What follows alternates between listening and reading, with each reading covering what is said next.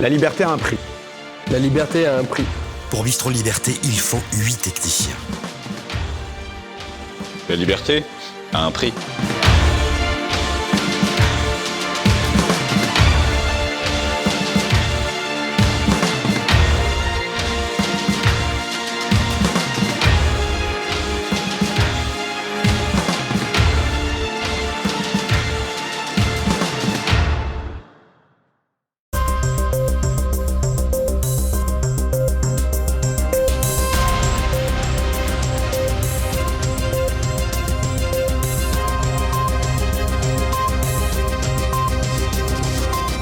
Madame, Monsieur, bonsoir à la une de ce journal. L'aide à l'Ukraine au plus bas depuis le début de la guerre en manque d'hommes, mais aussi de munitions. Kiev s'apprête à connaître un hiver très rude. Nous reviendrons ensuite sur les nationalismes dans les Balkans et en Europe centrale, des partis parfois ancrés à gauche. Et enfin, une page économie et consommation avec l'empire Vinted qui s'étend en Europe et surtout en France. Panne sèche au début de l'hiver, l'Ukraine déplore l'aide militaire internationale qui serait à son plus bas niveau depuis le début du conflit. Élément d'explication. Depuis l'invasion russe du 24 février 2022, l'Ukraine n'avait jamais connu une aide militaire aussi limitée. Selon les données de l'Institut de recherche allemand Kiel Institute, les engagements pris entre le mois d'août et celui de novembre s'élèvent à 2,11 milliards d'euros, c'est-à-dire une baisse de 87% par rapport à la même période en 2022. Par ailleurs, il s'agirait du montant trimestriel le plus bas depuis le début de ce conflit. Les alliés de l'Ukraine et les officines internationales comme le FMI ont promis plus de 250 milliards d'euros d'aide, dont plus de 180 milliards ont déjà été livrés ou le seront avant la fin de l'année. Selon le Kiel Institute, ces engagements intègrent 141 milliards d'euros d'aide financière, 16 d'aide humanitaire et 98 milliards d'aide militaire. La dynamique n'est plus là pour Kiev et l'Institut allemand, qui ne peut pas être qualifié de russophile, affirme que sur la période d'août à octobre, sur les 42 pays donateurs suivis, seulement 20 se sont engagés sur de nouvelles aides. Les nouveaux engagements de Washington et de Bruxelles sont par ailleurs limités.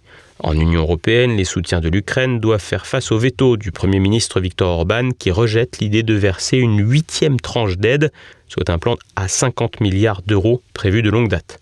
Budapest a toujours essayé de conserver une position équilibrée dans le conflit en condamnant l'invasion tout en estimant qu'il ne faut pas couper le contact avec Moscou et se méfier des dirigeants ukrainiens rompus à la corruption. Côté états-unien, le Sénat bloque une aide de près de 100 milliards d'euros pour l'Ukraine et Israël, en dépit de l'insistance du président Joe Biden. En cause, les républicains qui réclament en échange de leur vote un durcissement de la politique migratoire des États-Unis. Par ailleurs, une partie de la droite américaine, si elle se montre farouchement attachée à la défense d'Israël, estime qu'il faut arrêter les frais avec l'Ukraine. Sur le vieux continent comme aux États-Unis, la cause ukrainienne devient tributaire de conjonctures internes. Le développement du conflit israélien pèse aussi dans des opinions qui voient des milliards s'envoler loin de chez eux, alors que la situation économique occidentale est morose. Le recul de l'aide internationale coïncide avec un manque en hommes et en munitions pour Kiev, un problème pas nouveau mais qui inquiète en ce début d'hiver. Une source militaire française citée par le Figaro estime que la ville d'Avdivka, dans l'oblast de Donetsk, devrait tomber. Les Ukrainiens ne peuvent plus se permettre de grandes pertes en munitions et en vie comme à Bakhmut. La question des munitions est particulièrement alarmante et l'UE n'a pas été en mesure de fournir le million d'obus promis au printemps, une quantité pourtant déjà insuffisante comparée aux besoins ukrainiens alors que la Russie a tiré environ une dizaine de millions d'obus en seulement un an. L'accord conclu par l'Ukraine avec les États-Unis pour faciliter la construction d'infrastructures de production dans le pays prendra du temps à être mis en œuvre et il n'est pas dit que le pays dispose de ce temps. Faute d'obus, les opérations offensives seront à l'arrêt et l'armée ukrainienne n'a d'autre choix que de se bunkeriser face à un adversaire supérieur en matière de drones, d'artillerie et de minage. Un sentiment d'impuissance commence à dominer et la multiplication d'assassinats ciblés sur le sol ukrainien et russe de personnalités jugées comme traîtres à Kiev semble témoigner d'un agacement des autorités du pays. L'Ukraine ne semble par ailleurs pas avoir d'autre choix aujourd'hui que de tenir et faire le dos rond en espérant des jours meilleurs en matière d'aide internationale. Le fait que le président Zelensky soit contesté dans le pays et concurrencé par le populaire commandant en chef de l'armée Zaloujny n'aide pas à envisager la suite sereinement, mais ce conflit nous a habitués à des retournements. De la même manière que les cartes ont été rebattues par la guerre en Palestine, un événement extérieur inattendu peut toujours arriver. La gauche bulgare est sur le point de suivre le modèle slovaque en basculant dans une posture souverainiste et en s'alliant avec les partis nationalistes. Une tendance surprenante vue de France, mais plus logique qu'il n'y paraît. À l'est de l'Europe, les explications de Nicolas de Lamberterie et Modeste Schwartz. Après la Slovaquie, la Bulgarie. Depuis quelques jours, les médias favorables à l'eurocratie bruxelloise frémissent devant l'annonce du Parti socialiste bulgare de vouloir former une grande coalition électorale avec divers partis politiques nationalistes et pro-russes, comme par exemple le parti Ataka qui a connu son heure de gloire dans les précédentes décennies. Par ailleurs, la dirigeante du Parti socialiste bulgare a également exprimé son opposition à la mise en œuvre de la Convention d'Istanbul, en particulier en ce qui concerne la prétendue reconnaissance d'un troisième genre. Immédiatement, la direction du Parti socialiste européen a réagi en affirmant qu'elle n'hésiterait pas à exclure de ses rangs les Bulgares si cette alliance électorale venait à se concrétiser. On peut se souvenir aussi qu'il y a quelques années, la Roumanie donnait quelques sueurs froides à Bruxelles lorsqu'elle était dirigée par le Parti social-démocrate, le PCD de Liviu Dragnea, qui avait des velléités de souverainisme économique face au pillage de la Roumanie par le capital occidental. La mise en prison de Dragnea a provisoirement mis sur la touche l'option souverainiste de la gauche roumaine, mais peut-être pas indéfiniment. En ce qui concerne la Slovaquie, cette jeune république d'Europe centrale a vu le retour triomphant aux affaires du socialiste Robert Fico à l'automne 2023, suite à une coalition gouvernementale formée avec les nationalistes du parti SNS. Au demeurant, l'alliance entre le socialiste Robert Fico et des partis classés comme nationalistes n'est pas une nouveauté en Slovaquie, puisque cela s'était déjà produit en 2006 et 2016. Mais cette fois-ci, en raison du durcissement idéologique de Bruxelles et de l'Occident en général depuis plusieurs années, les sanctions européennes sont venues puisque les députés européens socialistes slovaques ont été immédiatement exclus du groupe parlementaire socialiste à Strasbourg. Dès lors, une question se pose. Comment expliquer que dans certains pays à l'est de l'Union européenne, ce sont les partis de gauche qui représentent dans une certaine mesure l'option souverainiste et sociale? Selon Modeste Schwartz, cela tient aux spécificités de leur histoire, de leur culture et de la lenteur de la modernisation au cours des deux siècles passés. De façon paradoxale, on a souvent l'impression que ces gouvernements de gauche euh, bulgares, roumains, créent plus de difficultés finalement aux structures impériales, aux structures euro-atlantiques, que les régimes de droite de Hongrie et de Pologne. Alors il y a une explication qui est à la fois ethnique et socio-historique. L'aspect ethnique s'applique un peu mieux aux Bulgares et aux Slovaques qui parlent des langues officiellement considérées comme des langues slaves. Dans ces trois pays, en 1945, il y a, disons, un réchauffé du récit panslave qui a été utilisé par, à l'époque par la propagande soviétique et qui a euh, conduit au fait qu'une partie au moins de la population de ces pays a effectivement considéré qu'elle venait d'être libérée par l'armée rouge, c'est-à-dire par leurs frères slaves orientaux, d'une occupation euh, germaine, d'une occupation allemande. L'aspect plus spécifiquement socio-culturel de la question, c'est que dans tous ces pays, qui étaient des pays que Marx et Engels eux-mêmes considéraient, décrivaient et décriaient comme des pays euh, socialement arriérés. L'urbanisation, l'industrialisation, tous ces processus de modernisation ont été extrêmement tardifs, ce qui fait que le progressisme euh, en 1945, il manquait encore singulièrement de base socioculturelle.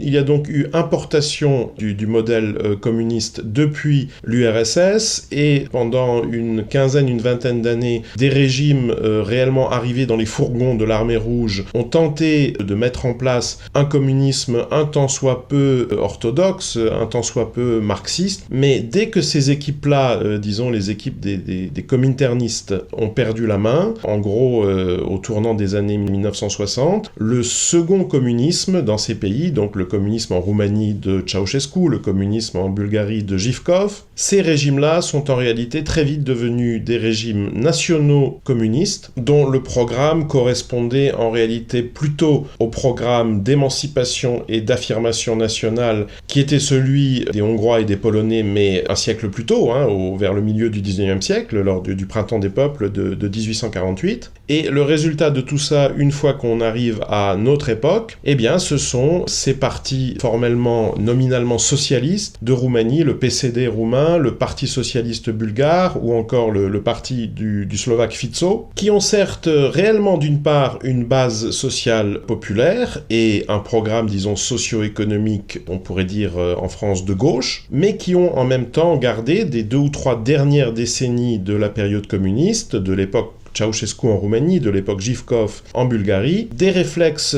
nationalistes mais aussi souverainistes, étant donné qu'il s'agissait pour ces régimes aussi d'affirmer une certaine forme d'indépendance vis-à-vis du grand frère soviétique. Et ce sont ces réflexes-là qu'on voit actuellement réémerger à l'encontre des tentations euh, impériales, des tentations hégémoniques de Bruxelles et ou de Washington. Alors que dans ces mêmes pays, ce qu'on appelle les partis de droite, ce sont en réalité les, héritiers d'une tradition euh, bourgeoise, libérale, urbaine, assez minoritaire sociologiquement de tout temps dans ces pays. Dans des termes français, on pourrait dire que ce sont des droites du type modem, qui se préoccupent naturellement de souveraineté nationale à peu près autant que François Bayrou se préoccupe de la souveraineté nationale française. Même si on n'en est pas encore à des rapports de force susceptibles de renverser la table, il se pourrait donc bien que certains grains de sable dans la machine euro-atlantique soient à trouver dans certains partis de gauche à l'est du continent européen. Robert Fico, le nouveau Premier ministre slovaque, a même poussé plus loin la logique souverainiste que ses confrères polonais ou hongrois, puisqu'outre la politique de l'Union européenne et les sanctions contre la Russie, il s'est également montré très critique envers le futur traité mondial sur les pandémies que l'OMS tente de mettre en œuvre à horizon 2024. Par ailleurs, il est important de noter que le principal parti nationaliste de Bulgarie, Varajdanie,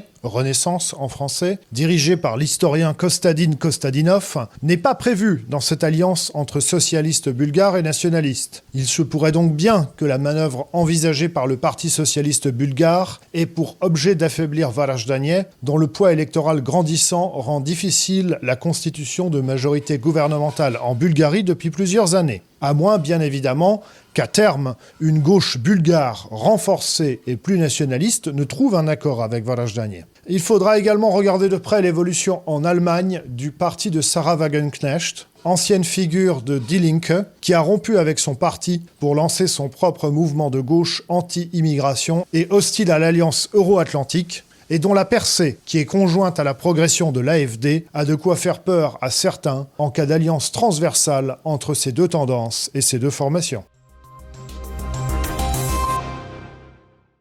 La vente en ligne continue sa progression au détriment des enseignes traditionnelles. Le site internet Vinted a ainsi imposé en quelques années une révolution dans le secteur de l'habillement. Renaud de Bourleuf.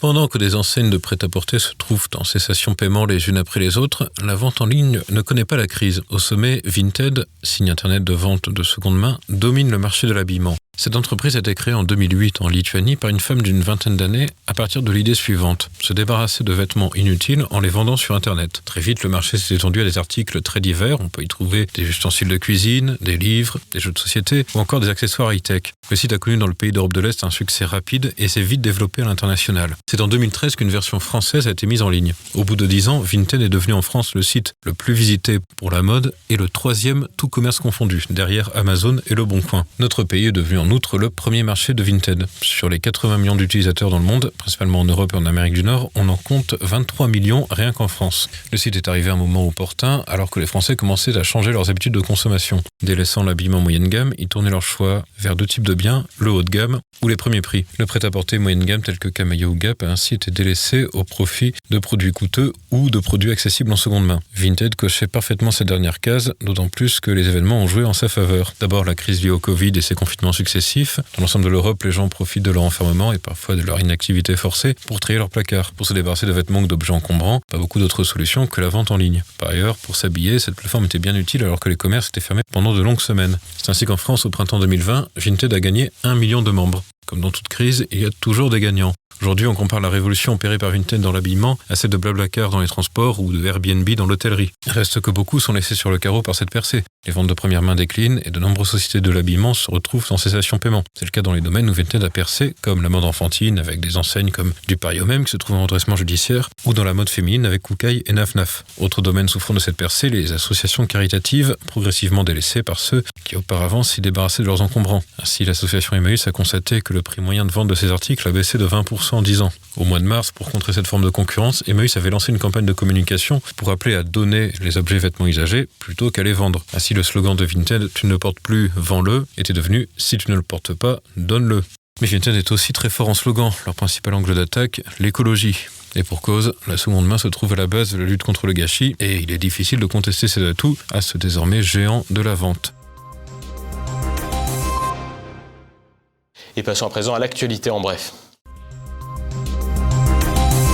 Un nouvel organe créé par le président. Riant des nouveautés superficielles, le président Emmanuel Macron a annoncé jeudi 7 décembre l'avènement d'un conseil présidentiel de la science. Emmanuel Macron dit vouloir rendre la recherche française plus compétitive et remédier à un morcellement qui l'affaiblirait. L'idée n'a rien de très innovant puisqu'il s'agit d'une mesure hyper centralisatrice avec la création d'agences de programmes pour le CNRS, l'INSERM et l'INRAE.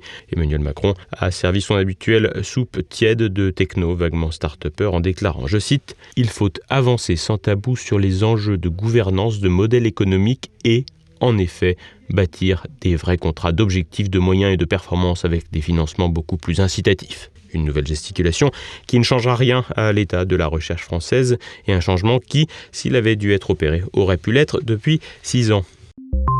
Macron allume la polémique. Le président a accompagné un rabbin pour allumer une bougie sur un chandelier dans le cadre de la fête juive de Hanouka à l'Élysée. Un mélange des genres a par ailleurs eu cours dans le palais présidentiel jeudi soir, puisqu'il a également reçu le prix Lord Jacobowitz, censé récompenser les gouvernants européens qui luttent contre l'antisémitisme.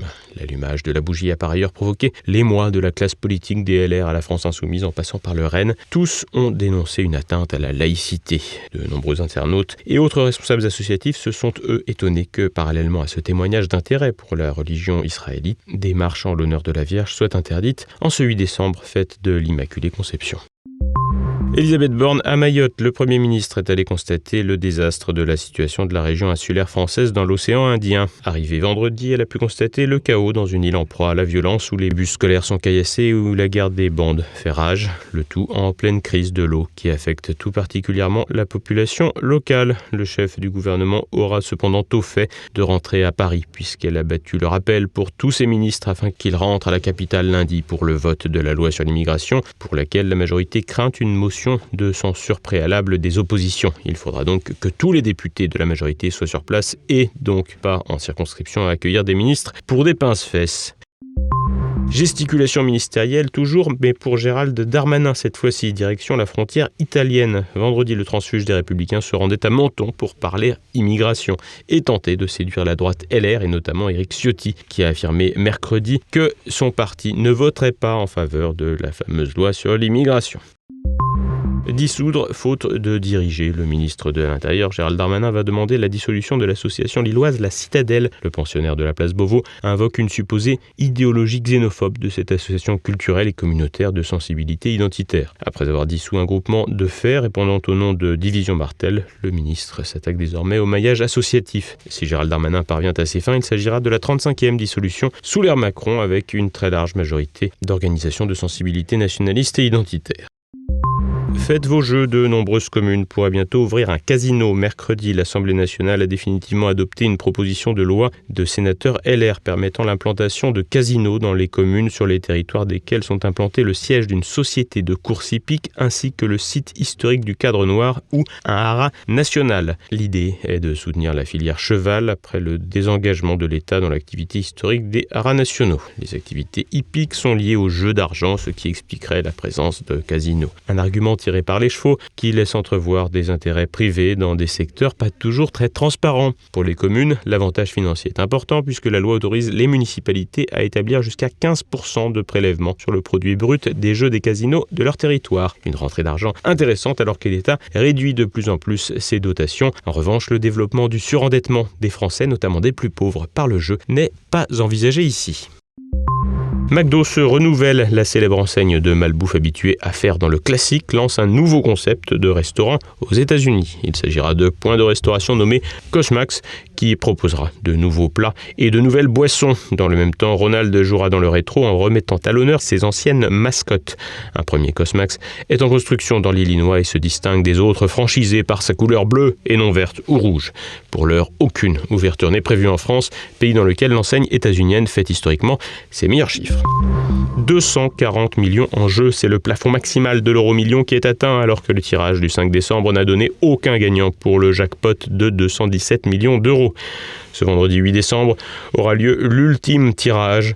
En l'absence de gagnant, le même montant pourrait être remis en jeu dans une limite de 4 fois successive avant d'être finalement redistribué aux gagnants du deuxième rang lors du cinquième tirage successif au jackpot plafond. Le plus gros gain jamais remporté de la loterie européenne est jusqu'à présent 230 millions d'euros pour un joueur britannique. Si vous remportez le gros lot, n'oubliez pas la campagne de dons de fin d'année de TV Liberté. Ce soir, Tête à Clash et demain le samedi politique. Élise Blaise reçoit Philippe Béchade pour parler des crises économiques engendrées par la réorganisation géopolitique. Dimanche, contre-enquête et terre de mission. C'est la fin de cette édition. Je vous souhaite une belle fête de l'Immaculée Conception et tout particulièrement aux Lyonnais. Enfin, bon vent à notre ami Philippe F., personnage de l'ombre de TV Liberté qui part en retraite. Merci pour votre fidélité à tous. À lundi. Bonsoir.